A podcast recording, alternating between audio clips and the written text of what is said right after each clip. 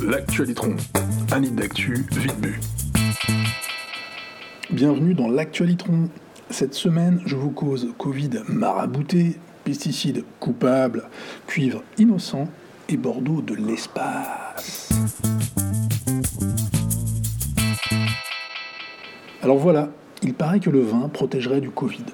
C'est une équipe de scientifiques taïwanais qui a publié les résultats de son étude, indiquant en effet que les acides tanniques, présents dans le vin mais aussi le thé ou les bananes, pourraient faire office de barrage au virus. Avant eux, une équipe américaine cette fois avait déjà montré que les polyphénols, qu'on retrouve aussi dans le vin, freinaient le virus.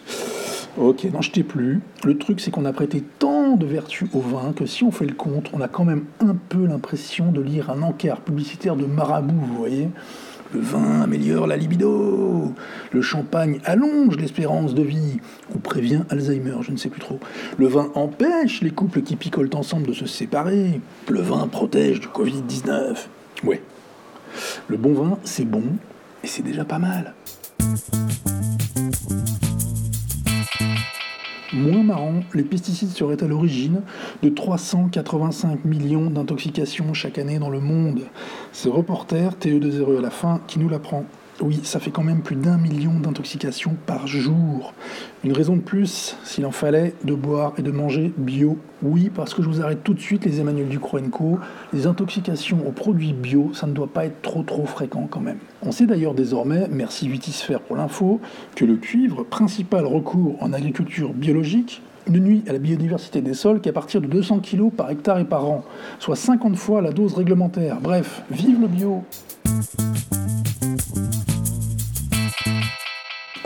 J'ai appris grâce à West France que 12 bouteilles de Bordeaux, du rouge, ont passé plus d'un an dans la Station spatiale internationale, l'ISS. Elles sont revenues sur Terre le 1er février. Là-haut, il s'agissait d'étudier les effets du stress spatial, plus particulièrement sur les 300 et quelques sarments de vigne qui accompagnaient les bouteilles. Une dégustation des vins en question, dont le nom n'a pas encore été révélé, est prévue fin février à Bordeaux avec l'œnologue Franck Dubourdieu. Je me dis qu'il va sûrement lui trouver un petit goût space. Et non, par contre, je ne vais pas commenter le nouveau Bordeaux aromatisé au cannabis. Non, un vin probablement assez ordinaire dont on ne sait à peu près rien, soi-disant le producteur veut rester anonyme, hormis ce petit twist chanvresque, est vendu la bagatelle de 35 balles la bouteille. Mais non, on n'en parlera pas, pas question.